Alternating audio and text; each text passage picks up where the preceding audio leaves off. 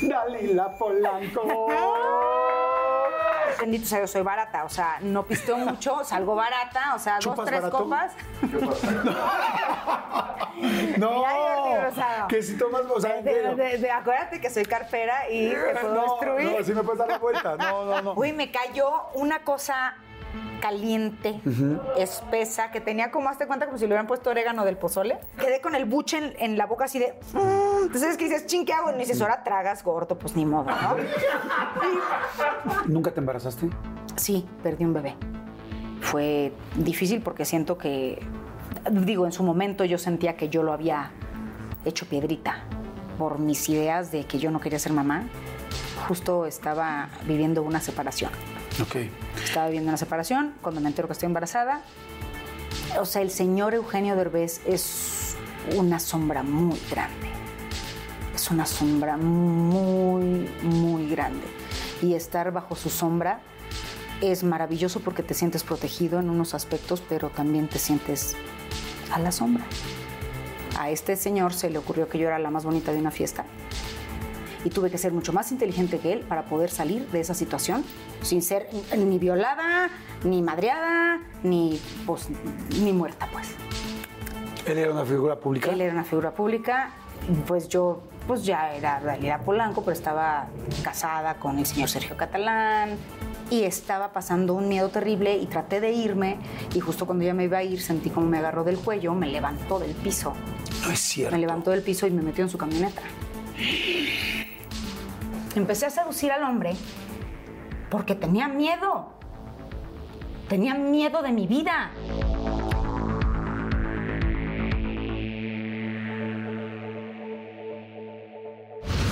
Hola, ¿cómo están? Qué padre volver a estar juntos. Eh, pues bueno, estoy contentísimo y muy agradecido con todos ustedes. Ya lo saben, ¿cuál es nuestro objetivo de hoy y de cada video que vean ustedes? Que se relajen. Que una hora y cuarto y media, el tiempo que sea, una hora, se relajen, nos olvidemos de las broncas, nos echemos un drink, eh, vean con nosotros, síganos mandando las fotos a nuestras redes de lo que se están tomando con nosotros, porque en serio lo agradecemos mucho. Y, este, y por favor suscríbanse, eso es bien importante porque así cada vez que tenemos material nuevo, bueno, les avisamos y además si ustedes ponen la campanita, pues bueno, se les notifica inmediatamente. Pero bueno, no, bueno, ya saben quién es la entrevistada de hoy. La adoro con todo mi corazón. Con pocas personas he hecho tanta empatía, amistad y quiero tanto en este medio. Siempre te preguntan en este medio, ¿quiénes son tus amigos artistas? Y la verdad es que yo no tengo muchos, pero ella sí es una hermana. Nos hemos reído, divertido. La hemos pasado increíble. Hoy va a contar todo, le voy a preguntar todo de su vida, cosas que no saben. Vamos a entrar más allá de su ropa interior. Y vaya que también conozco su ropa interior. es talentosísima. Más de 20 telenovelas, más de 20 obras de teatro. Si, si- me pongo a contar series, este, programas de comedia, no terminamos nunca. Es muy difícil que alguien cante. Fíjense, cante, actúe, conduzca y además sea locutora de radio. Eso es algo muy difícil. Y ella lo tiene y por eso la amamos. Y bueno, esta es una entrevista que tenía muchas ganas de hacer porque la adoro con todo mi corazón. Dalila Polanco. Encremada, además. Tiene la crema por todos lados. Todo lo que se echa uno ahorita, porque ya ves que. Ay, que pero entiendo que cómo nos te quiero. algo. Ay, yo a ti, estoy nerviosa. Pero ¿por qué estás ¿Por Todavía puedes que te pones nervioso. Estás... Mira, si estoy nerviosa, te voy a decir por qué. Porque, este, digo, he visto, he visto tu programa. Entonces, yo he visto el tamaño de las personas que han venido aquí. O sea, Dalila es una persona que tiene mucho talento, que tiene una trayectoria impresionante, pero que siento que a veces no se da cuenta ella en el nivel en el que está. Creo- no, en serio, porque a veces nos cuesta trabajo eso a las personas y a algunos que venimos un poco más lastimadones de nuestra infancia, nos cuesta trabajo darnos cuenta de lo que realmente somos. ¿Te pasa o no? pues sí, la verdad sí. Sí, por- de verdad, pues me pasó cuando venía para acá. Yo decía, chispas, a toda la gente que he entrevistado. ¿Y yo qué? O sea, digo, a mí porque me quiere. Pero, pero. No. ya se me hizo pero no, pero si uno, o de repente uno no se siente suficiente o, o no, se, no se siente merecedor de estar en algún lugar y me siento muy, muy honrada de que me invites a esto que, que, que ha sido tan visto en tan poco tiempo. Pues aquí te quiero decir que los nerviosos somos nosotros. Ay, va a venir Dalila, no manches. Cállate, Ponga, por favor, ponga. Porque ya sabemos café. cómo es histérica. Oigan, vamos a tomar, vamos a tomarnos algo. Todos los días tomamos algo. Pero me dijiste ayer o antier que estás jurada. Estoy jurada, No Jordi. manches. A ver, cuéntame, Yo perdón. te pediría En- ahorita mismo un tequila o dame un Pero vinito. estás jurada. ¿Por qué te Estoy juraste? jurada. Fíjate que, este... Ay, no, no me juzguen personas. No, cuéntame, yo cuéntame, sé, ¿qué yo pasó? sé, no me juzguen, pero... Mira, yo, yo tenía un papá, se murió. Sí. El único momento en su vida en que dejaba de pistear, donde Ajá. yo lo veía sobrio todos los días, era en Semana Santa. Ok. Y siempre lo ofrecía por algo. O sea, porque más trabajo, por no sé qué, por esto, el otro, por la casa, por la salud, por lo que sea. Porque no me, ofrecía oye, decía, me voy a jurar porque no me falte el alcohol el próximo año. Exacto, ¿no? te lo juro, así lo hacía él, así que no me falte mi buen Six. Y este, y dejaba de pistear toda la cuaresma. Entonces, yo en Semana Santa regularmente ofrezco algo, o sea, no dulces o no refrescos o no, ya sabes, así. Y ahora, hace unos días, este, resulta que, no sé si sepan, pero pues a los que hacemos esto de repente nos prestan ropa, nos prestan joyería. Los que hacemos tele y eso, ¿no? Los que hacemos Porque tele, ¿qué es esto, no? Que la esto. gente hace mucho- los que hacemos esto, Ah, yo ¿qué es lo hago, esto, dice, no? A mí no me prestan. no, los que hacemos televisión regularmente o que hacemos muchos programas seguidos, pues no hay ropa que te alcance, no hay Claro. closet que te vista para un programa cada rato. No, No, bueno, a mí ya me han visto tres veces la misma chamarra. Yo ya nomás veo la, veo, veo la entrevista y yo, ay, me ya voy a me la poner la- mi 21 chamarra. pues entonces nos prestan ropita, Sí. nos prestan cosita. Bueno, resulta que me prestaron joyería para que yo escogiera, pero me llegó mi asistente. Pero bisutería.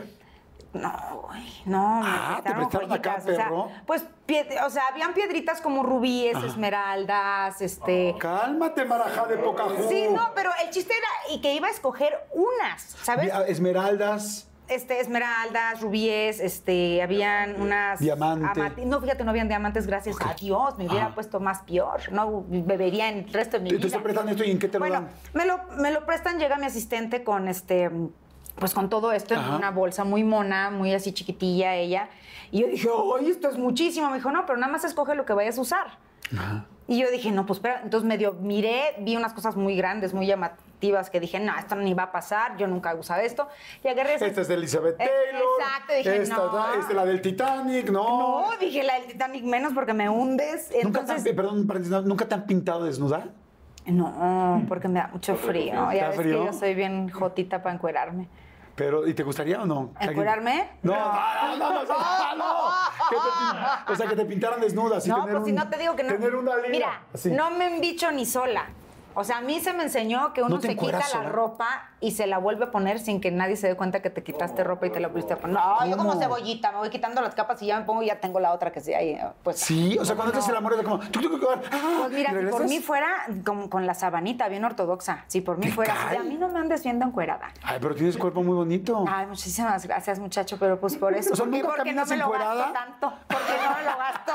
Por eso todavía lo conservo, porque no lo ando ahí nomás exhibiendo. Nunca caminas desnuda enfrente de tu novio, así, no, sé, pero... cállate, no, ¿No? no. Aparte ya el piso está frío y yo estoy en edad en donde toca, toca carne en lugares que ya no quieren decir, ¡ah, pinche madre! Es cierto que odias la palabra chichis. ¡Ay! Te dijo la Duval, ¿verdad? Pinche vieja, ¿dónde está? Está aquí.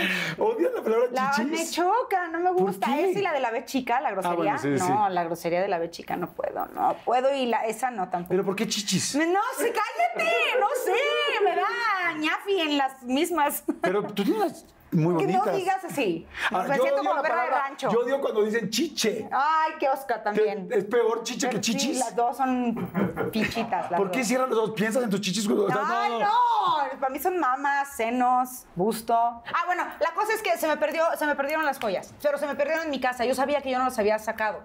Pero entonces empiezas a desconfiar desde toda la gente. Dices, ahorita estamos en pandemia. Sí. Entran tres personas a tu casa. Resulta que estas tres personas, una de estas es es ratera, es no criminal. Y dices, no manches. Entonces me, me entró un, de verdad, yo estaba ya O sudando. sea, las perdiste. Las perdí, no sabía dónde estaban. Yo nada más tenía justamente las esmeralditas y el rubicito chiquito y ya. Y los demás todo grandotes lo no. demás grandote y más carísimo no tenía ni idea dónde estaba. No. Entonces de repente, mira, agarré una vela y me paré así, ya sabes, te van a burlar, este se va a burlar porque ya sé cómo es. Agarré una vela y así, Virgencita de Guadalupe, te lo pido por Si favor. era vela lo que agarraste Una- porque una conociste vela, así. una velita, mira, Y me acuerdo así, que tenías no, un novio, así. un novio de color. me acuerdo cuando hablaba con uno No, decía, seas ay Jordi, así, de mi amigo. No dije un sirio pascual, agarré una velita. agarré ¿Te una acordaste velita. del sirio, eh? Sí, ¿Te lloraba. Acordaste del sirio? Ya, basta. ¿Esa Pues la lágrima cosa era es que de dolor? este, ¿O de, o- o de de, gozo? de dolor, porque el gozo duele. Esto es en serio, así tú no vas a hacer un programa bien. Bueno, y luego, Ay, entonces pues ya, agarraste tu dije. Virgencita de Guadalupe, por favor, te lo pido. Le dije, no me, no me las aparezcas de la nada, pues, tam- tampoco quiero magia. Nada más, li- o sea, límpiame la cabeza, pon un poquito de cordura en mí y que me pare yo en un lugar en donde las mire fácilmente, ¿no? Y ahí fue donde apareció una rosa blanca. Así, y empezó a Y el aire, y el airecito. Y el airecito. Y yo sentí un aire y dije, ahí están las joyas. No, pero de verdad le dije, madre, no tengo que ofrecerte. Estaba yo pisteándome una, tenía una copa de vino rosado, güey, ahí paradita al lado de la vela. Le dije, no tengo que ofrecerte, o sea, lo único que te puedo decir es, este, no sé, dejo de pistear un mes. Dejó de tomar un mes, ajá. Dejo de pistear, es que tra- traduces, yo muy Sí, voy traduciendo simultáneo. lo- lo de wasabi. Entonces, a los tres minutos me quedo, ya sabes, viendo un rinconcito en donde nunca en la vida están dos bolsotas grandotas que estorbaban mucho y dije, ¿qué hay ahí? Jalo. Y estaban de verdad metidos en una bolsa, y luego en una bolsa de, de plástico, y luego metidas en la bolsita de, de la tiendita esta muy así, muy mona de Ajá. cosméticos, guardadas atrás. Y lo encontraste. Y lo encontré, pero no habían pasado ni tres minutos de que yo así, la Guadalupana, la Guadalupe. Oye, no dijiste, ay, me hubiera esperado tres pinches minutos más y sigo chupando, o sea. En tres minutos me iba a encontrar, pensé tantito, dije, pendeja, ¿qué tal si ya iba bien? Ya iba bien, digo. Pero mira, lo único que te puedo decir es que dije, fue milagro de la Virgencita, no le puedo fallar. Y hasta el 7 de enero voy a pistear otra O vez. sea, un mes te pusiste. Un mes. No es nada. No, tampoco no, pendeja no soy, no iba a dejar de pistear toda la vida. Estoy de acuerdo, estoy de acuerdo. No, sí, no no. manches, No, sí. si uno va a cometer una pendejada que se debe, ¿no?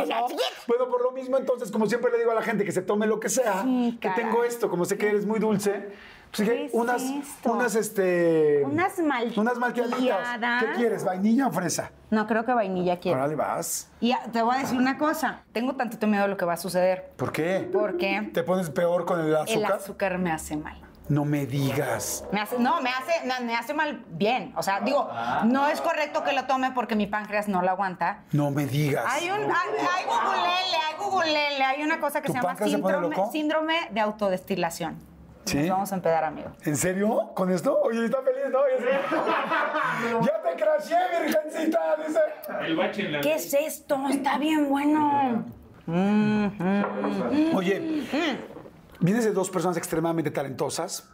Gracias. Tu papá, do- don Cudberto Pérez, Hey. la señora Aida Polanco. Ah, que la conoces y bien. Y bien, la conozco muy bien. No, no, no, también, no, también, no, también, no, también, no. Ya, ya. Somos amigos, no tanto. Sí, sí. Y este, pero bueno, ella una gran bailarina Sí. del, del ballet folclórico de Amalia Hernández. Y él, el fundador y creador del Mariachi 2000. Así es. Lo primero que te quiero preguntar, Ey. ¿tu papá fundó el mariachi en el 2000? No. ¿O ¿Por qué le pusieron 2000? No, no, no, fíjate. ¿O era un chingo? ¿Qué pasó? Fíjate que no, muchos años a- atrás lo hizo. ¿Por qué le puso 2000? De verdad nadie sabemos. Porque decíamos 2000, ¿por qué? Pues decía, porque se va a acabar el mundo en el 2000. Entonces vamos a llegar al fin del mundo. Y así- siempre decía, tenía una respuesta siempre que ninguna era seria. Ok. Ninguna era una Ay, qué raro, que, que le habrás heredado, ¿no? Eso y la el estado etílico. No, tú nunca has tenido un problema con el alcohol. No, gracias a Dios, pero me- mira, ahora que estoy jurada, me estoy dando cuenta de lo alcohólica que soy. ¿Ah, sí? Pues sí, porque dices, Diosito de mi vida, o sea, no es posible que te estás comiendo unos frijoles y no tienes un tequila. O te estás comiendo un pescadito y no tienes un vinito blanco. O te estás... Debe, sí, te das cuenta. Cuando dejas de beber, te das cuenta de lo mucho que bebes. Ok, Y sí, so- soy alcohólica pasiva. Pasiva. Pasiva, pero soy alcohólica. ¿Te has puesto una de buró? O sea, No, fíjate, no. No. No, porque aparte, bendito sea Dios, soy barata. O sea, no pisteo mucho, salgo barata. O sea, dos, ¿Chupas tres barato? copas. No, Mira, Jordi Rosado. que si tomas, o sea, De- de- de- acuérdate que soy carpera y te puedo no, destruir. no, si me puedes dar la vuelta. No, no, no. Y yo también te la puedo dar a ti. Ah, Pero, No, porque, no, porque nunca me Ni me dejaré. Bueno, nos quedamos en tu papá. Ajá, mi Entonces, papá. le vamos a poner el, el no sé por qué 2000. 2000, no sabemos. Él, señor filarmónico, jazzista, la, la, la, pero amante del mariachi, él, este, con ofertas de trabajo en muchos lugares del mundo. Me acuerdo que lo último que a mí me sorprendió fue que lo habían, este, invitado a, a dirigir una orquesta en Alemania. Que me acuerdo que hasta mi mamá así de, yo dije, yo no hablo alemán, o sea, yo estaba chiquitillo y dije, yo no quiero la escuela en Alemania. Y mi papá de verdad se debatía entre qué hacer y le ganó el mariachi. O sea, de verdad, la música vernácula le hacía Le muy feliz, muy feliz. No, bueno, y además quiero decirles, o sea, imagínense nada más de qué mariachi estamos hablando, del mariachi 2000 de don Cuthberto Pérez, de que hicieron los arreglos de la Viquina, de que hicieron los mejores, pues era el mariachi de Luis Miguel, o sea, Sí. pues el, mejor- el artista más famoso Si tienes del menos de 20 país, años, googlealo, mijo, porque de verdad, tan, tan- esto de la generación Z ya no sabe de qué estamos hablando. del país, o sea, imagínate, el artista más famoso del país más cercano al mariachi, Sí. con él pudiendo contratar a quien sea, contrató al mejor, Sí. que el mariachi 2000, bueno, que sigue siendo. Y, y tu mamá, bailarina de Amalia Hernández, nada más, ¿no? Sí, o sea, tenía se mucho México, ellos. mucho. Se conocieron en el Ballet Folclórico de México de Amalia Hernández justamente porque mi papá era el director musical, mi mamá era primera bailarina. Una vez este, estaban de gira en San Diego, mi mamá necesitaba a alguien que la llevara a Tijuana y no las dejaban salir solas a las bailarinas. Decía, si vas, vas con... O sea, en bola, no los dejaban salir solos. Entonces empezó mi mamá, dice que en el hotel a decir, ¿quién va a Tijuana? ¿Quién va a Tijuana? Así con esta voz, porque ya sabes que mi mamá habla así, ¿no? ¿Quién va a Tijuana? Muchachos, ¿quién va para Tijuana? Empezó, perdona los de audio. Entonces ya salió Cuthberto de su cuarto así de, yo voy, güerita, voy para Tijuana. Ay, nos podemos ir juntos. Y ya se fueron juntos, llegaron a la, a la casa de una tía y en cuanto salió la tía, fue así de, ¡ay, yerno! Y mi mamá, no, no, no, no, ¡ay, pásale, tengo unas cervecitas! Y ahí valió madre, porque dijo, Cuthberto, ah, se le olvidó a lo que iba mi papá Tijuana, se empezó a pistear con la tía y luego aquí estoy yo, ¿no? Más que nada. O sea, de las cervezas dijeron aquí De somos y cerveza, pues más bien el Cuthberto dijo de aquí soy. Si la familia sí. pistea, a mi mamá no le importaba. Dijo, vámonos. y aquí estoy. ¿Y de chiquita vives en un rancho de tu abuelo? ¿O estuviste viviendo un poco? Pues, Mira, muy en, muy en pueblo, muy en pueblo, o sea, en Guasave, Sinaloa, estuve, este, pero muy chiquita, muy pocos años. O sea, a los cuatro años, diez meses yo ya estaba aquí en México. O sea, yo nada más fueron mis primeros cuatro años de vida. Sí, muy de rancho, muy de pueblo, muy, muy bonito. Muy yo sí sé que la leche viene de una vaca, no del refrigerador. Como muchos niños de aquí de la Ciudad de México. ¿Tomabas leche bronca? Fíjate que muy poquito, porque tú sabes mi historia de que me le prendía la ubre de una vaca y me No. enfermé horrible. No, ¿a la ubre? Lo que pasa es que. O sea, la chichi de la vaca. ¡Ay, puerco! Ya, mira. En Tepeji del Río, el Javi es el abuelo, pero por otro lado, te estaba, tenían un rancho con vacas y todo lo demás. Entonces, este, fuimos a quedarnos ahí y siempre llegaban todos los nietos del el don Juanito, que era el que ordeñaba las vacas, y llegaban con una taza con chocomil y le pedían leche cuando estaba ordeñando y les llenaba la taza y yo llegaba con mi taza y decía, no, no, la niña de la casa tiene que tomar leche de la casa. Y yo decía, ay, son mis vacas, ¿sabes? Son mis vacas y si yo quiero tomo leche. Y nunca me dio. Nunca te daban- me- No, porque yo tenía, supuestamente, pues porque la tomaba hervida y mi panza no sabía de leche bronca. O sea, sí bronca, pero hervida. Sí, sí, o sea, es que una vez que ya sale, ya... Exacto, y un día me levanté antes que mi mamá, antes que mi madrina, antes que todos, y me fui justamente donde estaban las vacas y me le prendí a una vaca de la ubre porque dije, ¿por qué yo no voy a tomar leche de la O sea, vaca? la agarraste. Ah, ¿cómo no? Ah, yo sabía ordeñar. Ah, sabía ok. ordeñar.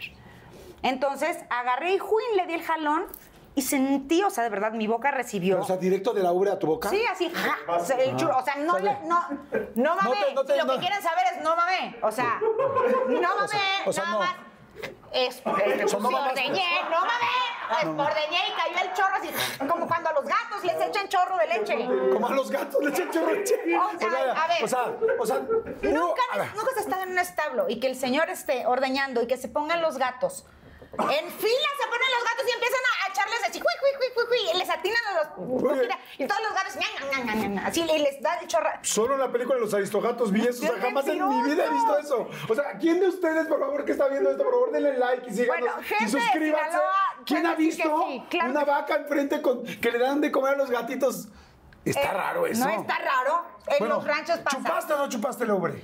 No chupé la ubre, solamente jalé. Uy, me cayó una cosa caliente, espesa, que tenía como, hazte cuenta, como si le hubieran puesto orégano del pozole. O sea, tenía unas cositas así. Me quedé con el buche en, en la boca así de. "Mm". Entonces, que dices, ching, ¿qué hago? Y me dices, ahora tragas gordo, pues ni modo, ¿no? Me acuerdo que me lo tragué, me quedó el paladar y los dientes grasosos como por una semana. Me enfermé, como no tienes una idea. No. Nadie supo por qué. Digo, las que son madres saben, porque también a las mujeres les pasa. Sí. Pero para los becerros es muy importante el calostro para que crezcan. Entonces, siempre, antes de ordeñar una vaca, traen al becerro. Ya después lo aprendí para qué. Traen un becerro. Ah, para que le saque todo el calostro. Para sacar el calostro. Entonces, así, mm, ah, mm, ah, mm, ah, a las cuatro, eh, lo que tragué fue calostro. Ok. Luego tus papás te llevaban mucho a, a Bellas Artes, que siempre me has platicado eso. Porque imagínense, mi patio. Imagina, a ver, cuéntame lo de Bellas Artes, porque está increíble. Bellas Artes, Ciudad de México, imagínense. Y la niña, Dalila ahí, Yo, corriendo y todo. Con calostro, sin calostro, pero ahí feliz. Sí, la verdad tuve una infancia maravillosa. Primero en Sinaloa, muy maravillosa, muy, muy bonita, y luego llego a México. Al principio la medio pasé mal porque pues no es la misma que allá te abren la puerta y sales corriendo para donde quieres. Claro. Y acá pues todo cerrado y no puedes salir y la casa y la la era escaparme por ir al parque. Y mi vida se cambia a acompañar a mis papás al trabajo el fin de semana Claro. y me iba a Bellas Artes porque mis papás trabajaban en Bellas Artes. Entonces fue mi patio toda mi infancia. Si habían exposiciones, me metía a las exposiciones. Si habían, luego veía ensayos de ballets como el Bolshoi y tenía la oportunidad de ver los ensayos de ellos porque unos se presentaban en la mañana y otros se presentaban en la tarde. Y entonces, de verdad, era... Fue muy bonito, fue muy gozoso. ¿Conocías bien el recinto? O sea, el Sí, solamente una vez me perdí con un amiguito. O sea, ¿Cuántos años tendrías? Híjoles, habremos tendría unos siete, ocho años. Ay, no, juez, es chiquititita. Chiquitillos. Imagínate. se te perdió el ¿Lloraste? O sea, les dio- llegó un momento donde entraron así. no era muy llorona, no era muy llorona, pero sí, sí estuve anadita. O sea, era de esos que estás así de, no tengo miedo, pero, pero yo creo que sí nos vamos a morir. sí, sí fue, sí fue de sus. Claro, fue de están bien chiquitos. ¿Te regañaron cuando te encontraron? Mi papá sí se enojó mucho, porque mi papá se enojaba de que yo no fuera respetuosa con el, por- con el recinto.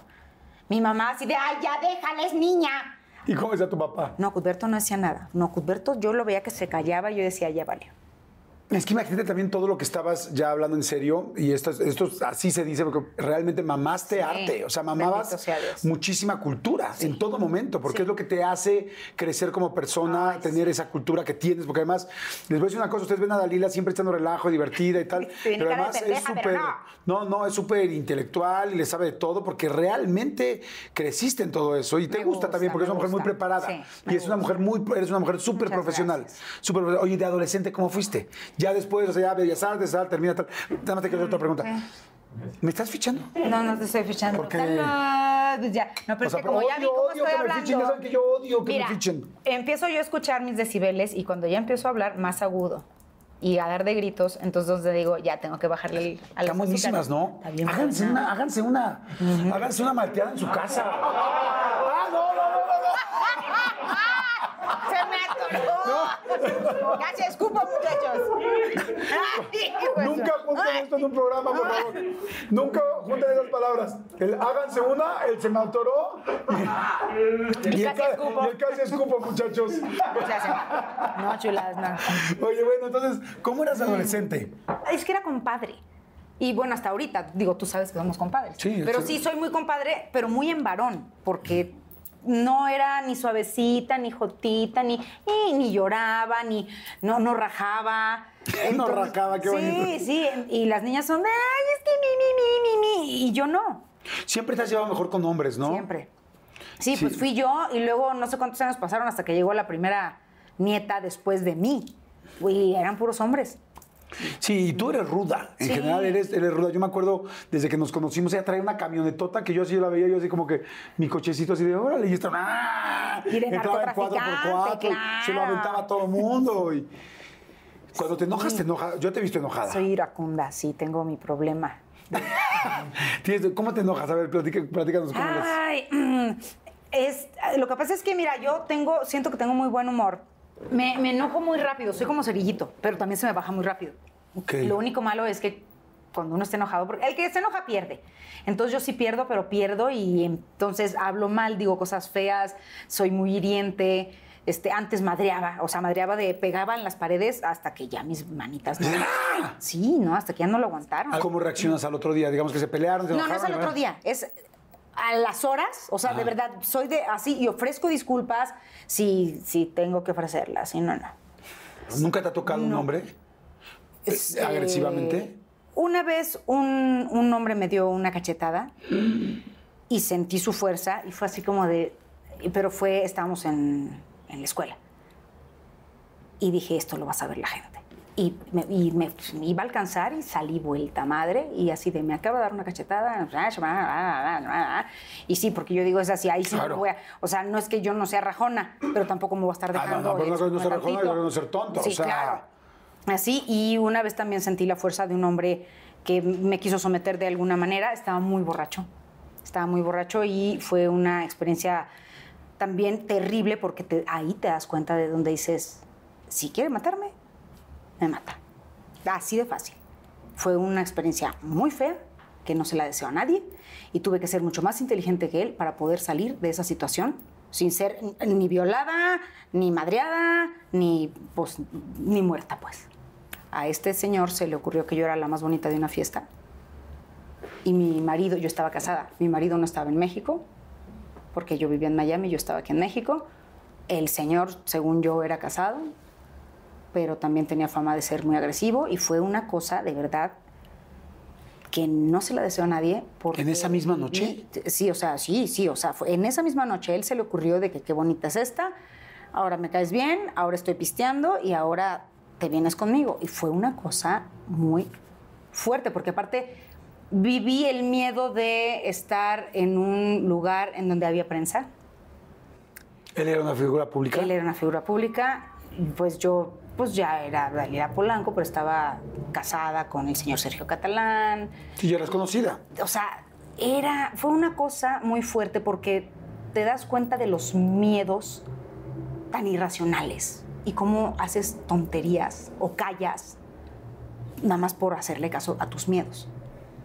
Entonces, este... Pero te sacó del salón principal. sí, caray. No, sí, o sea, Sí, mira... porque no estabas enfrente de la gente. No, estábamos, estaba la- era la presentación de una novela.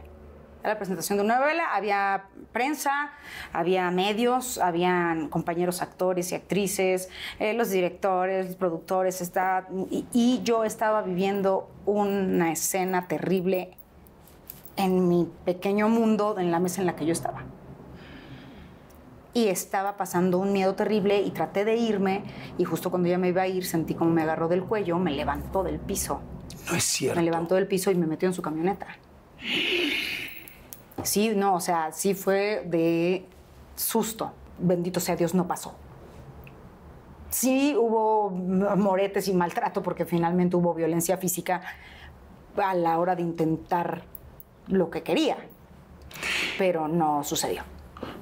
Digo, primero, qué bueno, gracias a Dios. ¿Cómo te liberaste del coche? O sea, ¿cómo te Este, sales del coche? eh, bueno, yo venía con una amiga. Mi amiga estaba muy bebida, muy, muy bebida. Y veníamos en su camioneta. Entonces, cuando me mete este hombre a su camioneta, le dije, le dije, espérame tantito. Le digo, soy responsable de ella. Soy responsable de ella. Le digo, "Ve- ve, o sea, entonces empecé yo a bajar la, la guardia porque de estar así, no, no, ya sabes, así que, que no se dé cuenta nadie. Yo dije, no, este ya, ya, ya lo trae en la cabeza. Dije, ya, soy su presa y sí es más fuerte que yo, mucho más grande que yo, porque yo mido metro y medio y el hombre es un gigante. Y, este, y le dije, soy responsable de ella, por favor. Le digo, déjame yo manejar su camioneta, te sigo a donde tú me digas. Y dijo, no. Y le dijo al chofer. Y el chofer, mira, bajó la mirada, sumiso, se dio cuenta de todo, bajó la mirada, sumiso, y le dijo, tú te vas, la conduces la camioneta de la señora, te traes a la señora y nos vamos juntos. Y él se puso a manejar. Y se agarró los, este, los seguros Seguros. y este de camionetón, ya sabes, de esos camionetones blindados de los que y bueno, yo muerta del susto, salimos de este lugar, agarramos insurgentes. Tú no sabes cómo iba manejando aparte. Yo dije, pues que nos muramos aquí. Yo pre- prefería, yo dije, que nos estrellemos a que me haga algo. Y hubo un momento en que le empecé a decir, ¿sabes qué? Estás muy tomado, ¿por qué no hacemos mejor que maneje tu chofer? Yo manejo la camioneta, dime dónde te sigo. Y lo empecé a tocar. Lo empecé a tocar así de, dime dónde te sigo. Sí, para Dime, sí, así de, dime dónde te sigo. Ya sabes, yo en- por dentro me estaba muriendo del miedo. Pero dije, te, te lo juro que yo pensaba en el demonio de Tasmania y Box Bunny cuando le tocaba música para que se apaciguara. Entonces dije, yo tengo que tocarle música, le tengo que tocar algo que le guste. Y le empecé a ver, toco, toco, yo, a donde tú quieras vamos. Y empecé a seducirlo. Con un asco, empecé a seducir al hombre porque tenía miedo. Tenía miedo de mi vida. Claro. Y entonces se, empezó, se orilló, se orilló y dijo, si te me pierdes, te voy a encontrar. Y yo te voy a seguir a donde tú me digas. Ve que- qué tan borracho venía el hombre que se bajó y empezó a hacer pipí en insurgentes en su camioneta. Gracias. Empezó a hacer pipí en insurgentes en su camioneta mi amiga venía en el, amarrada en el, asiento de, copiloto, ya dormida, así. ¿Sabes? Así. La vi y dije, "Ta, está inconsciente. Y le dije al chofer, le dije, el señor lo está esperando en su carro. Y maneje tranquilo y despacio porque lo voy a seguir. Pero yo de verdad le quería decir, usted vaya y porque usted Sí, es porque usted está, cómplice". claro, está, está viendo todo ¿Sabes? esto. Ajá. Entonces era así. De esas veces que dices, me siento tan chiquita, pero tengo que sacar fuerza de algún lado, porque, a mí no me va a pasar esto. Entonces te digo, me seguí y de repente nada más me estoy subiendo a la cosa y siento así, ¡fuas! Por la ventana donde estaba mi amiga, así, me agarro otra vez del cuello y así, porque me agarra de acá. Entonces me dice, si te me pierdes, te voy a encontrar. Entonces le agarré la mano y le empecé a acariciar. Le digo, ¿cómo va a perder? Le digo, ¿cómo va a perder, por favor? Entonces le agarré la mano y se la empecé a besar. Le empecé a besar la mano así. Le dije, no te preocupes, vete por favor. Le digo, me mortifica que estés así en la calle. Le digo, me mortifica, hay prensa y todavía estamos cerca, nos pueden alcanzar. Por favor, o sea, no hagamos un escándalo. Te lo pido, por favor. Entonces ya llega el chofer, no sé si ya le entró conciencia. Dijo, señor, no, ya me dijo la señora que nos va a seguir, no sé qué, la, la, no sé cuál.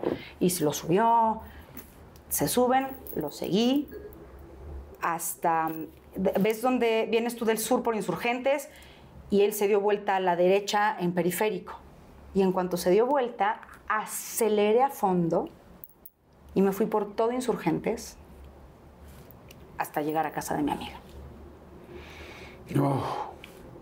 taquicardia. Iba mal. De verdad. Ahorita lo cuento y probablemente dicen, ay, no pasó nada. Para No, no, mí pero- fue, fue dos horas de mi vida, porque fueron desde el momento en el que dices, madres, este hombre, este hombre ya me agarró y de repente se sienta en tu mesa y, y una, otra y otra y otra. Y antes de que me subiera a la camioneta, todavía me agarró otra vez del cuello, antes de que me subiera a la camioneta de, de mi amiga, y me agarró del cuello y así me puso sobre, pero de verdad que me levantaba, me levantaba, o sea, como si yo no pesara nada, y así, pa, de espaldas en el cofre de la camioneta de mi amiga, que, nunca reaccionó. Y este, me rompió el vestido, me acuerdo que se me bajó el vestido, se me salieron las lolas, este, y me tapé y le dije, no, no, no me hagas esto en la calle, por favor. Le dije, vamos a donde quieras, le pero aquí, ¿es en serio? Le digo, o sea, nos va a ver una pol- la policía, nos van a llevar a la cárcel, esto no está bien. Y fue por eso que me dejó subirme a la camioneta. Pues yo creo que yo creo que lo hiciste muy inteligente, pero sabes qué me duele, me duele en el alma ver cómo pueden hacer poner a una mujer tan vulnerable y tan complicada la ¿Y situación. sabes qué? Nos sentimos culpables. Y yo creo que, o sea, no es tu culpa. Si un hombre. No, claro que si, no. O sea, si a un hombre tú le gusta, si quiere abusar de ti, no es tu culpa. No te sientas culpable. Claro, no, ¿cómo Yo tuve culpa mucho tiempo. Aún lo que estás diciendo, porque hay muchas mujeres que se sienten culpables con él, y es que yo le agarré el brazo, y otra, pues claro, porque estás haciendo una estrategia para salirte. Sí. O sea, en ese momento lo primero que se te ocurre es cómo me salgo de aquí, que gracias a Dios en tu caso funcionó, Sí. pero lamentablemente en muchos de los casos no, ha funcionado. Y ahí es donde tenemos que trabajar ahorita fuertísimo con todo el asunto en contra de todo este movimiento machista tan duro y además de este acoso tan fuerte que muchos hombres hacen con las mujeres y de estos feminicidios. Digo, por algo está sucediendo esto en todo el mundo. Salud, gracias a Dios que estás bien, gracias a Dios que no te pasó nada. Gracias por la confianza. Pinche Muchas, muchas gracias por la confianza. Yo también te quiero mucho y me, y me da mucho gusto que estés bien. Que eso es lo que No, más. sí. que, que eso es Digo lo que te lo puedo contar. Claro, Porque que nos igual puedes y- contar. Bueno, salud y hacemos un refil y seguimos platicando. Cuéntame cuando te casaste, porque mucha gente no sabe que estuviste casada con Sergio Estuve Catalán. casada, efectivamente, el señor Sergio Catalán. Diez años de mi vida estuve con el señor y de verdad lo único que puedo decir es que han sido los 10 años más divertidos de mi vida. Se la O sea, pasaban increíble. Era lo máximo, o sea, era lo máximo el señor. Nos divertíamos, reíamos, cantábamos, compartíamos todo bien, o sea, no teníamos bronca. Fue una gran, gran, gran relación. Evidentemente, cuando alguien pregunta siempre una relación, ¿no? O si a mí mismo me preguntaban qué ha pasado en mis relaciones con alguien, ¿y qué pasó? A veces digo, yo mismo no te podría explicar. O sea, Sí, se o sea, son sí. tantas complicaciones las que tiene una pareja que a veces uno no sabe. Te- podrás tener algunos datos, pero son, es un rompecabezas muy grande. Este, Sí. ¿Así fue en este caso? Sí, claro, o sea, porque incluso cuando nos está, cuando estábamos firmando, estábamos en el juzgado firmando para separarnos. O sea, yo así lloraba él con ojo así, no sé, a ver, ¿sí se quieren separar? Sí, ya estamos seguros, ya, ¿dónde está? Le vamos a firmar.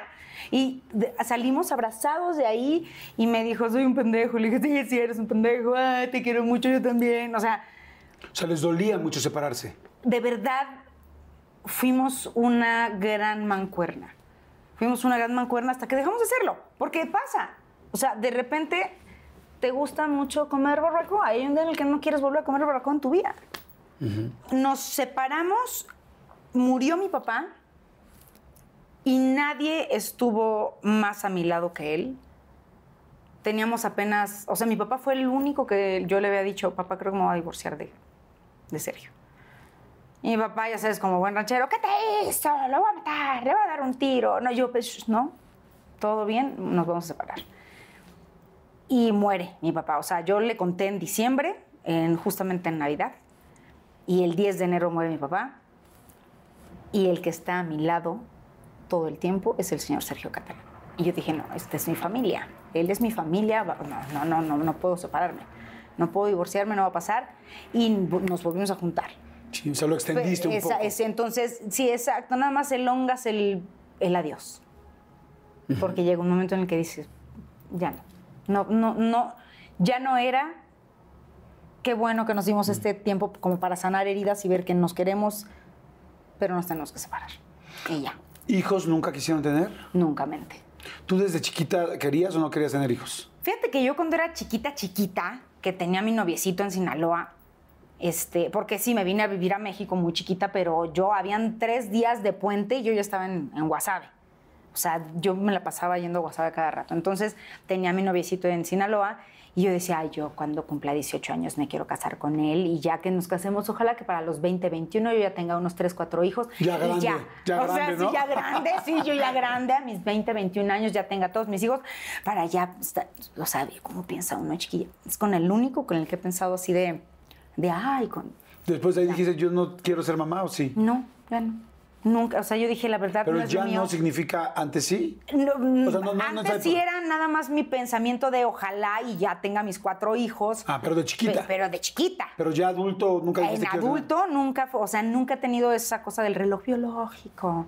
Ay, mi reloj biológico. El reloj biológico, yo no, yo nací sin reloj. Yo hasta ahorita que me pusieron este.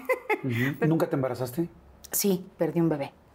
Fue difícil porque siento que, digo, en su momento yo sentía que yo lo había hecho piedrita por mis ideas de que yo no quería ser mamá.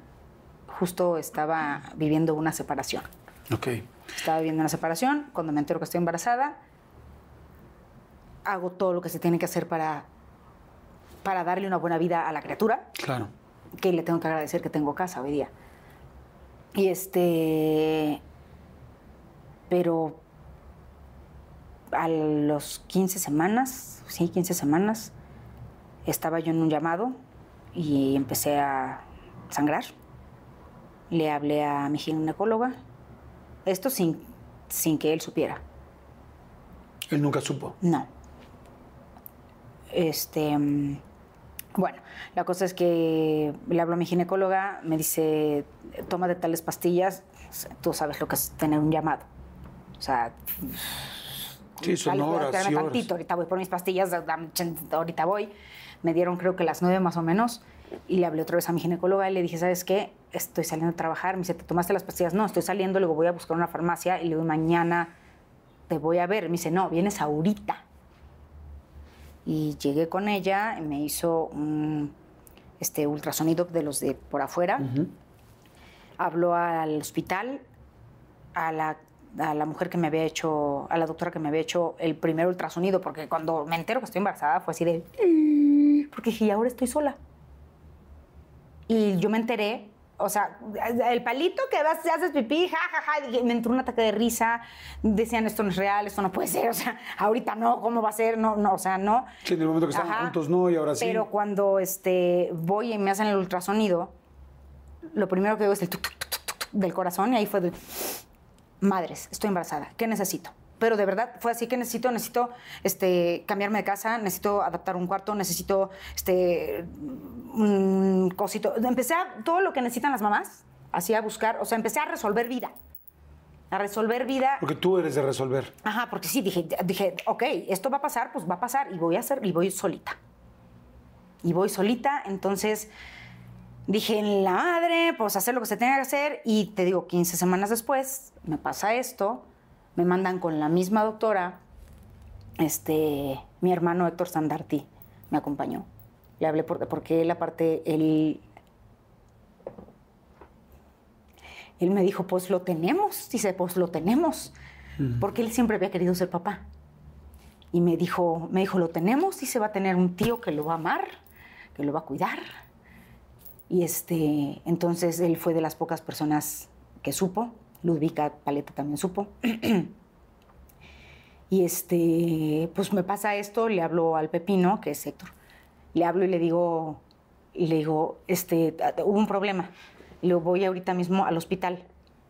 Me dice, ¿dónde estás? Le digo, estoy, voy manejando, vengo en la camioneta.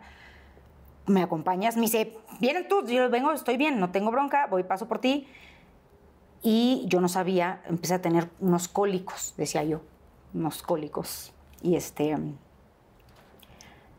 Y, y unos dolores horribles. Yo venía manejando y sentía que se me cerraron los ojos y decía, no cierres los ojos, te vas a morir, te vas a matar. Vienes en, en el periférico manejando. Y yo decía, Dios mío, mi vida.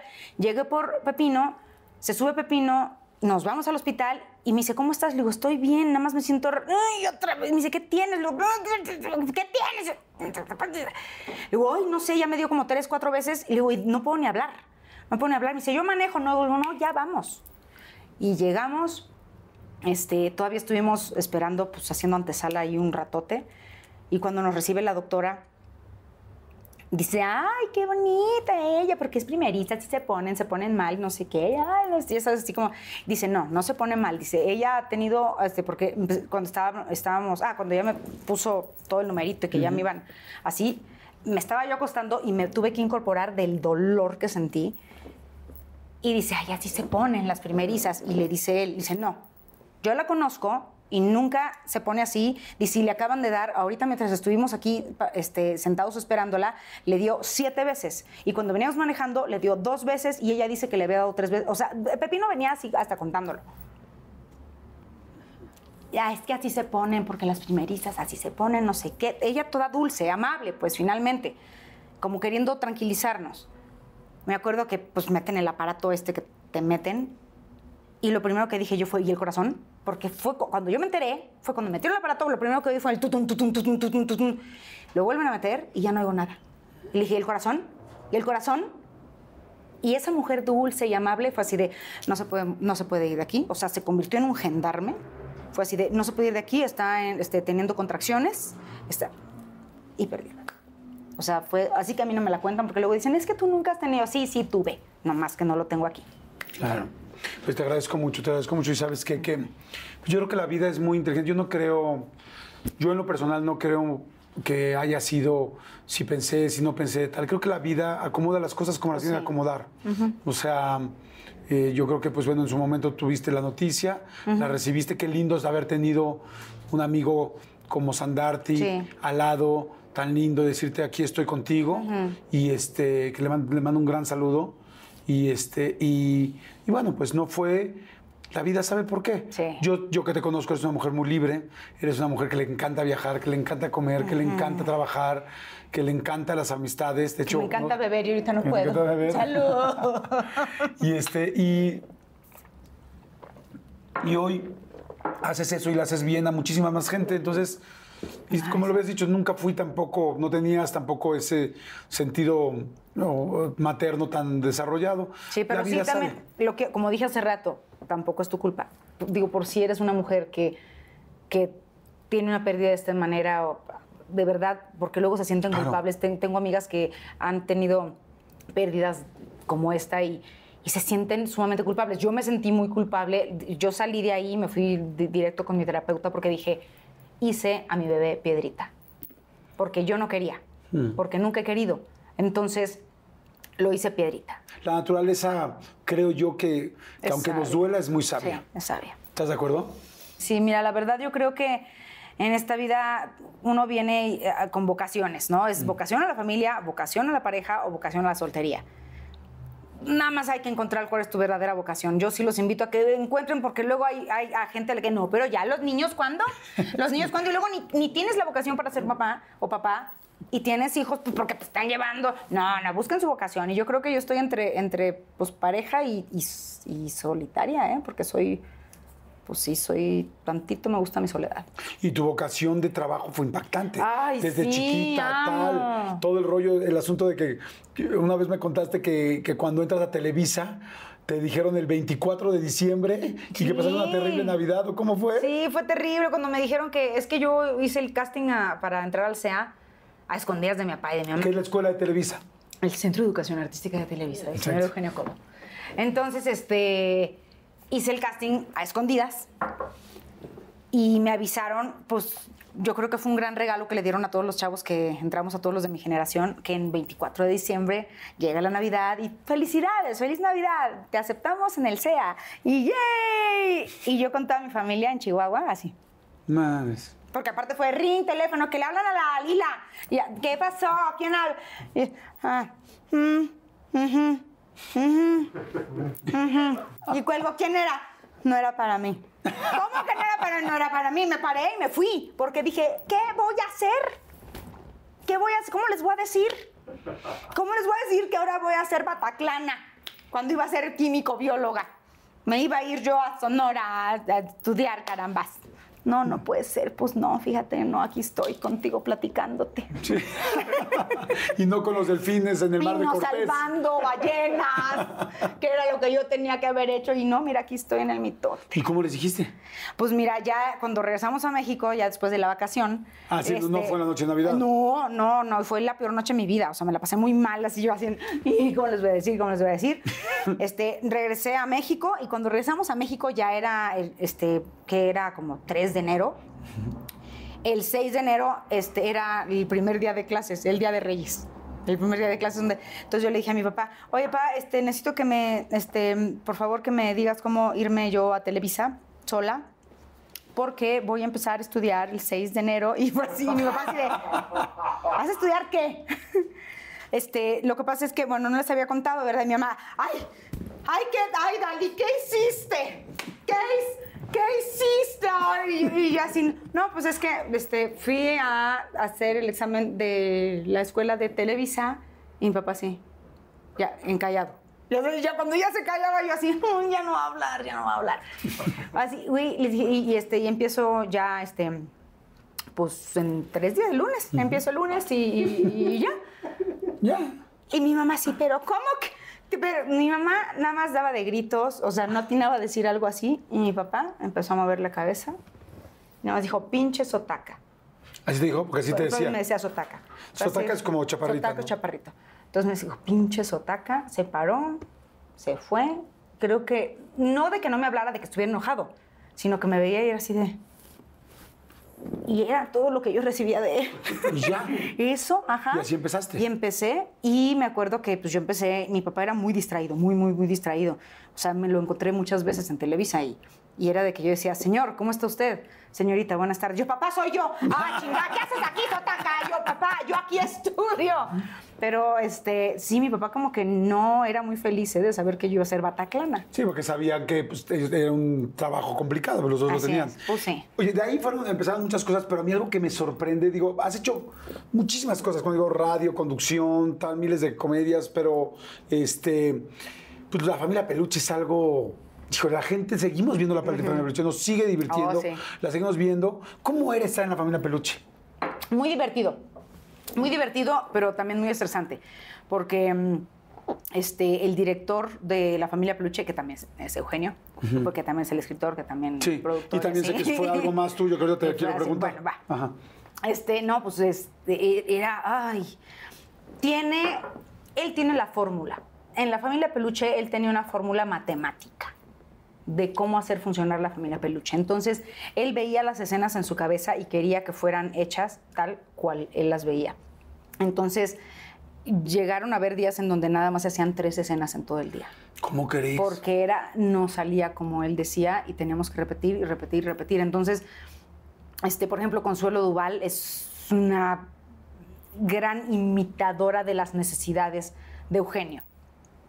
Eugenio le decía, es que quiero que hagas, y le decía a la Duval, dime cómo quieres que le haga y te lo hago.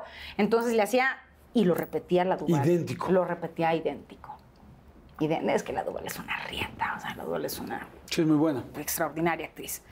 Entonces, este, te digo, él encontró esa fórmula de hacerlo funcionar y bueno. Pero había fue- días muy pesados. digo, Es que Habían días terribles, sí, habían días terribles, pero era de suma diversión, de suma diversión. Yo me la pasé muy, muy, bien. era difícil hacer, grabar con los peluches, tener todo el día peluche. Era aterrador porque estamos bajo cuántos focos te gustan, lámparas, cazuelas, unas cosas que te echan luz y calor todo el tiempo.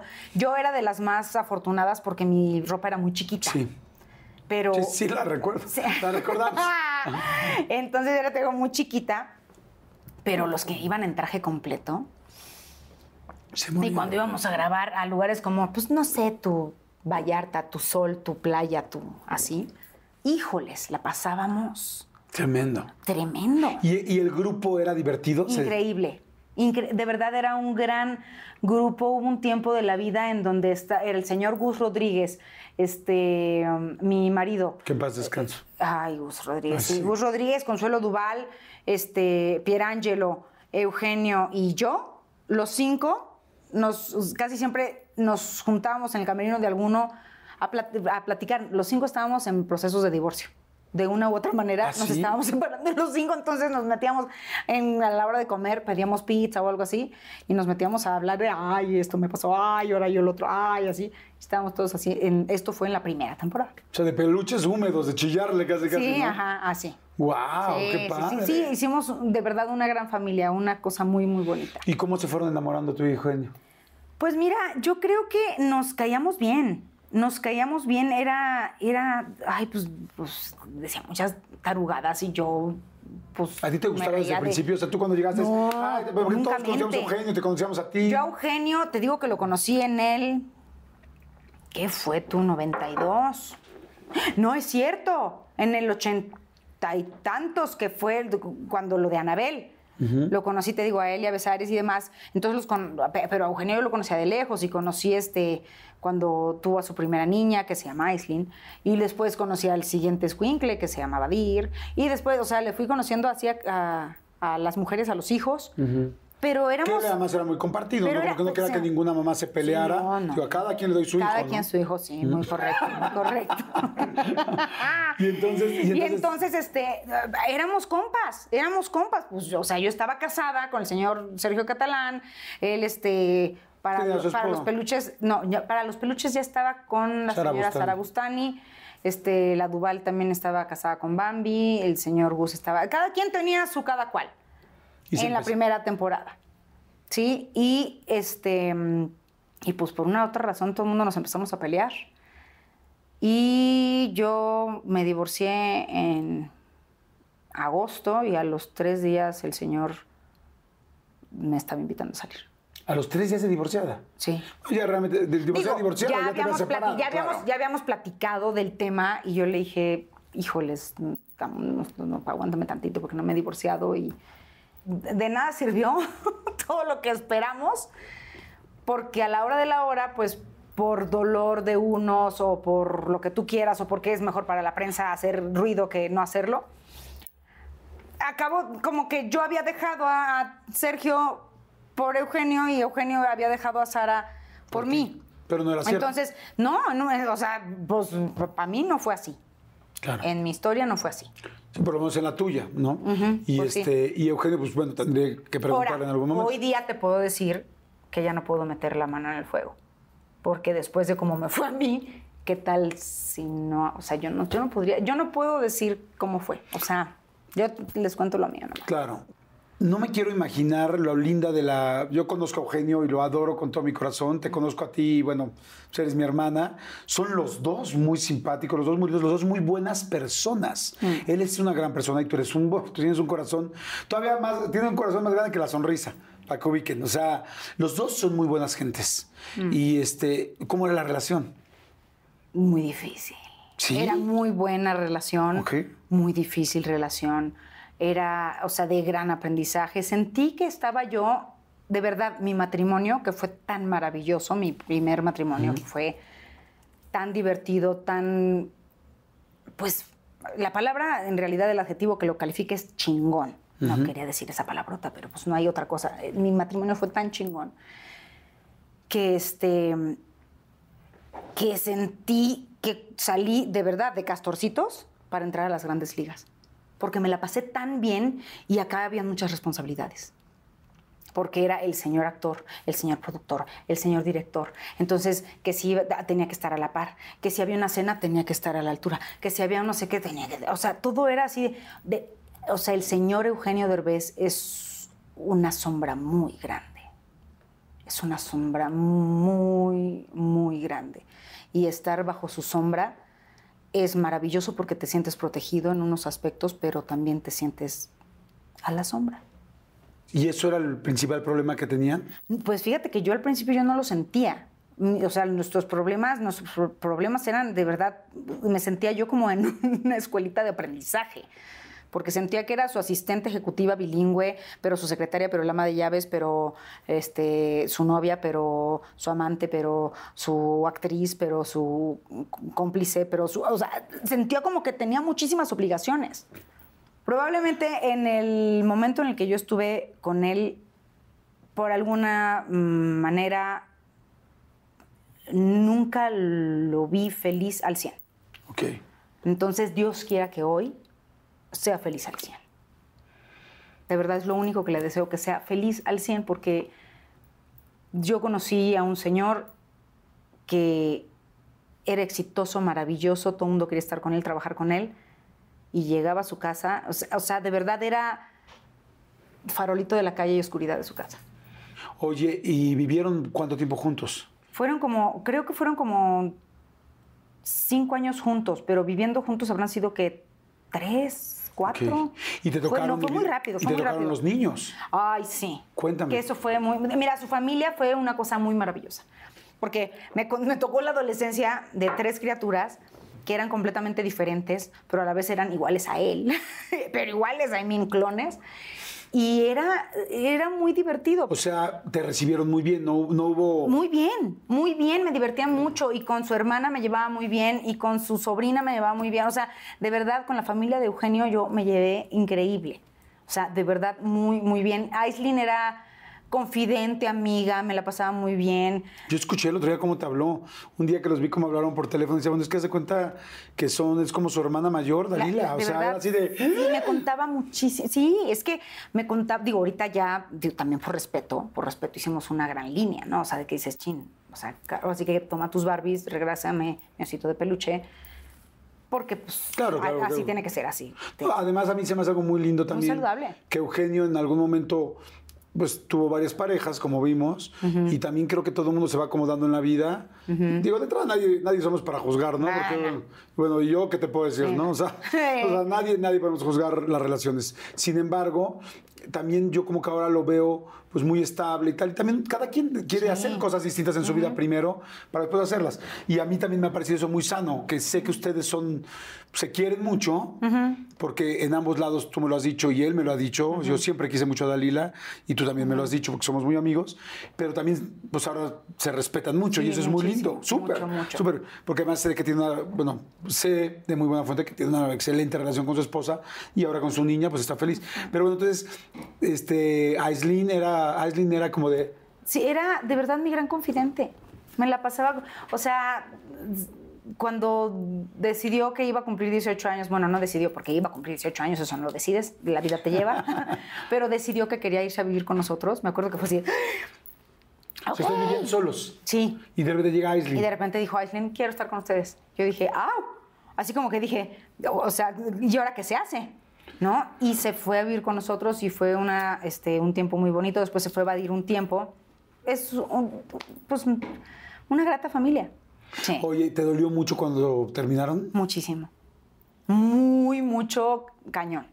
Sí, fue muy. Fue, fue- me dolió más que con este Sergio, porque Sergio todo fue como muy en, en amigos, muy en cuates. Y aquí, pues, fue muy doloroso. Muy doloroso. Y aparte, como hubo mucho prensa, muchos medios de por medio, otra vez. Porque cuando empezamos, de repente todo estaba muy bien y de repente mucha prensa y luego ya nos dejaron vivir un ratito y luego otra vez ruidero, ah, polémica. Ay, no, sí, yo no, no, no, fue muy fuerte. ¿Cuánto tiempo te costó pasar ese episodio para superar esta relación? No lo sé, pero sí no fueron meses, ¿eh? O sea, sí te puedo decir que fue un gran tiempo en mi vida porque aparte no sabes lo terrible que es salir a un escenario, a dar una función y que veas, bueno, que escuches a la gente que digan, es la de Derbez. Y tú nada más tragas gordo porque dices, no, no soy la de Derbez, Soy Dalila Polanco. soy Dalila Polanco y el señor ya tiene otra vida y yo ya tengo otra vida. Entonces al principio me molestaba, me enojaba porque yo decía, no, ya dejen de vincularme con él. Y de verdad me ponía, yo decía, güey, no puede ser posible que no me pasó esto con Sergio, que vivimos tantos años juntos y que fuimos tan felices y que todo estuvo bien, ¿por qué me tienen que estar recordando esto, que todo estuvo mal? Digo, al final, al final. Claro. ¿Volvieron a hablar? ¿Se volvieron a ver? Porque Muchas veces, muchas veces. que una vez se encontraron en Televisa. Sí, en un temblor.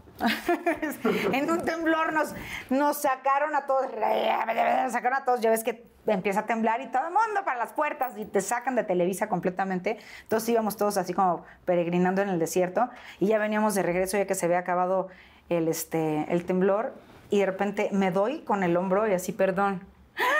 Nos volteamos a ver y nos abrazamos y la producción nos agarró y nos escondió en un pues porque nos fueron de, pues, ¿sabes? Las fotos, Prensa, y todo lo demás. Y dijimos, ¿para qué ruido otra vez? Los metieron. Y nos, y nos guardaron y foro. hablamos, no, en este...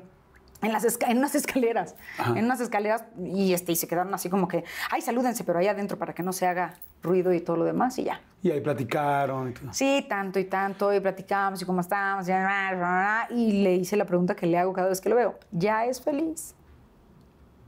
Y yo lo único que quiero pensar es que ya es feliz. Y Claro, por supuesto. ¿no? Pues, Yo creo que cuando Sí. uno tiene una expareja con la que le pasaste bien, lo que quieres es que sea feliz. Ay, sí. Sobre todo después de que se acaba el duelo, porque todos tenemos duelos, Sí, a todos nos duelen, nuevas parejas, tal. Siempre hay un dolor. Es una mentira decir, ay, no, se, se te resbala todo. No es cierto. No, cuando, es cierto. cuando quisiste a una persona, no se te Sí, resbala. y te duele y te duele mucho tiempo y, y aparte hay momentos en donde los quieres borrar de tu vida, pero no se puede borrar de tu vida las personas, por eso escoge bien con quién estés, porque van a ser parte de tu historia. Está escrito en tu Claro. historia y tú puedes negarlo, pero la historia dice la verdad. Oye, y, y este, también eh, alguna vez me contaste que habías hecho el amor, que, que ya saliéndome de, de lo de Eugenio, que alguna vez habías hecho el amor en el, en el avión. Sí, sí, tú eres del club de los 30 Muchos pies. pertenecemos a ese club, no nieguen, no, no lo nieguen. Tú sí lo hiciste en el Muchos- avión con ¡Basta, alguna. suficiente, voy a beber! Con alguna pareja. Pero en el baño, ¿no? ¿O te aventaste la de Elvis Crespo ahí? No, cállate. No, no. no. Abajo de la cobijita. Suavemente, bésame. No, no, sí en el baño, como debe de ser. Oye, ¿y no es muy incómodo? ¡Claro que es incómodo! pero Pero- es nomás por firmar en el libro del, del Sí, club. de lo logré. Ajá. ¿Rico? para mí no. No, porque está complicado. Para mí no, para ustedes siempre es, es grato, creo, porque por ustedes, no, no, no, con todo respeto, chicos, es que estoy con puros hombres. No, con todo respeto, es mucho más fácil que ustedes lleguen a donde quieren llegar. Sí, Nosotras más pues, nada más ayudamos y nos divertimos y, ay, no, no, ay, no se abre la puerta, ay, que- ok, ya, bueno, limpia tu desastre. Claro. y ya ¿no? Oye, ¿lo has hecho alguna vez en público? O Óyeme, sea, ¿qué te pasa? O sea, en ¿Qué la que- calle, en un lugar público. No, en la calle no. O, o lloviendo, algo así muy Te- Ya sé romántico. dónde estás yendo, cabrón. Sí, una vez. Tengo, tengo al Santi, a Carlos Niño, que son un pero- abrazo, que son qué buenísimos. horror, Dios mío, mi vida. Eh, sí. A ver, ¿cómo fue? Ay, se me está acabando mi trago. Este, pues fue así en muy en un lugar con una tormenta terrible que Dios quiera que nadie nos haya visto y ya. ¿Pero se encueraron?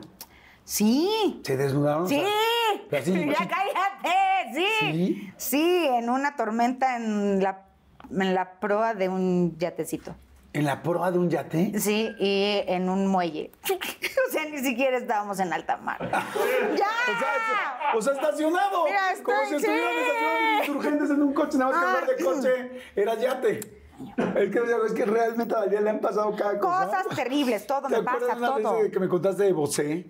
¿Qué te pasaba con ¡Ay, eso fue lo máximo! Ver, Oye, lo que pasa es que, eh, ¿te acuerdas de los premios Eres? Sí, claro. Ah, bueno, pues en los premios Eres nos invitaron y de repente nos enteramos de que no podías estar en el público. O sea, que todo el, eh, el talento, como le llaman, Ah, el elenco. Sí, pues no el elenco, porque yo no era elenco. O sea, nos invitaron como para que estuviéramos atrás del auditorio y se vieran muchas caritas nuevas y na, na, na.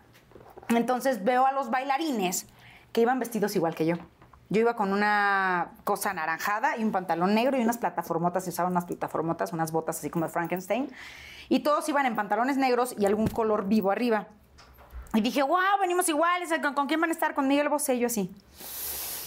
¿Cómo con Miguel Bosé? Sí, vamos a bailar con él. Y dije, enséñame ahorita la coreografía. No No, no, no crees, yo enséñame así, así, así reaccionó Alejandro Gavia, un bailarín. Este, me dijo, ay, ah, enséñame ahorita la coreografía, enséñame. Bueno, no, en realidad vamos a estar alrededor y nada más en el puente de vamos a estar haciendo y no sé qué. Yo, ok, cuando de repente llegó Bosé, llegó Bosé y era el ruido porque Bosé estaba, bueno, en los cuernos de la luna. Ya llegó Bosé y yo en taquicardia, ¿cómo no, cómo no? Entonces nos ponemos todos, nos formamos y yo ahí me formé, yo así, ¿cómo no? Sí, yo voy a poder, voy a bailar, yo voy a bailar. En el Auditorio Nacional, señoras y señores. Entonces veo a la coreógrafa que le dice, tú, allá, tú, no sé qué, y volteé, me ve y se me queda, pero esos, esos momentos así de, Tú aquí, tú allá.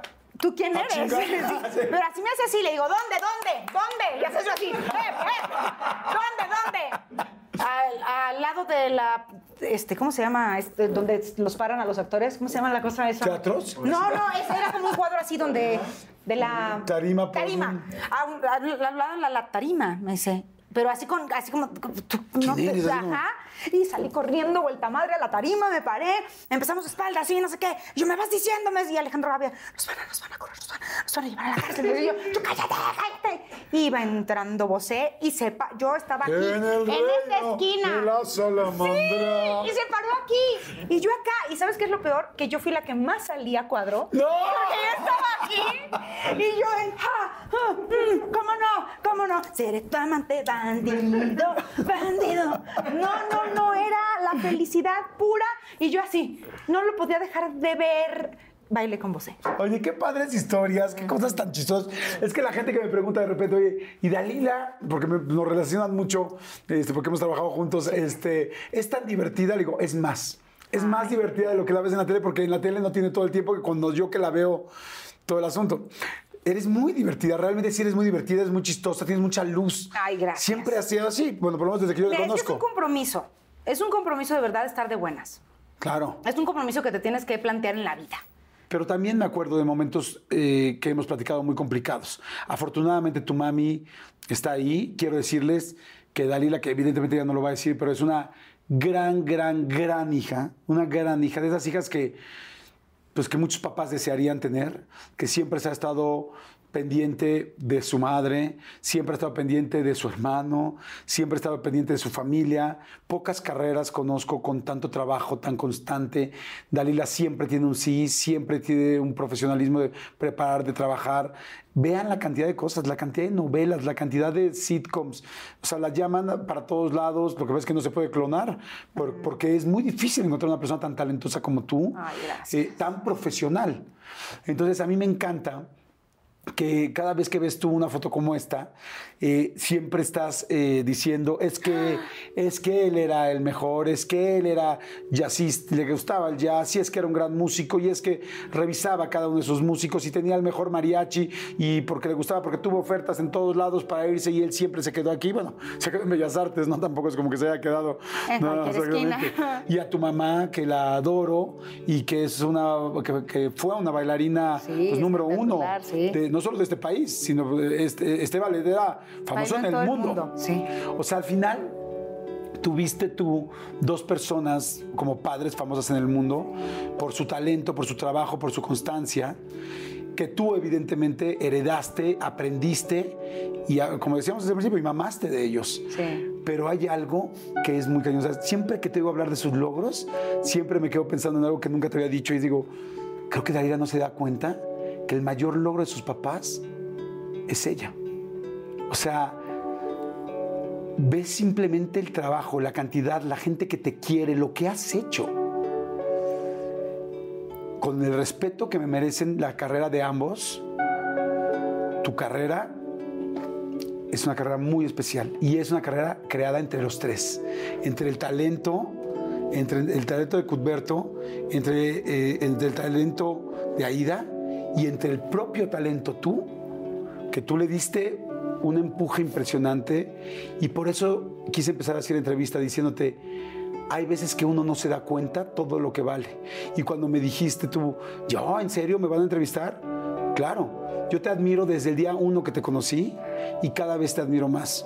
Y, agradezco a tus padres, le mando un gran beso a Aida, que la quiero con todo mi corazón, y a tu papi, que no tuve la fortuna de conocerlo, pero que sé que de alguna manera, energéticamente, de alguna manera, sabe y siente lo que, estamos, lo que está pasando en este momento. Felicidades y por todo el trabajo que tienes tú atrás, porque, porque los genes están ahí, eh, pero ya hacerlos crecer y escalarlos, esa es otra cosa muy distinta y esa es ya tu parte. Así es que felicidades, corazón. te quiero. Te quiero mucho y y siéntete muy, muy, muy, muy orgullosa del nivel de artista que eres, pero todavía aún más del nivel de ser humano que eres, que ese todavía es más profesional y con más tablas. Gracias por estar aquí. Tanto, amigo, de verdad, muchísimas gracias por esta invitación.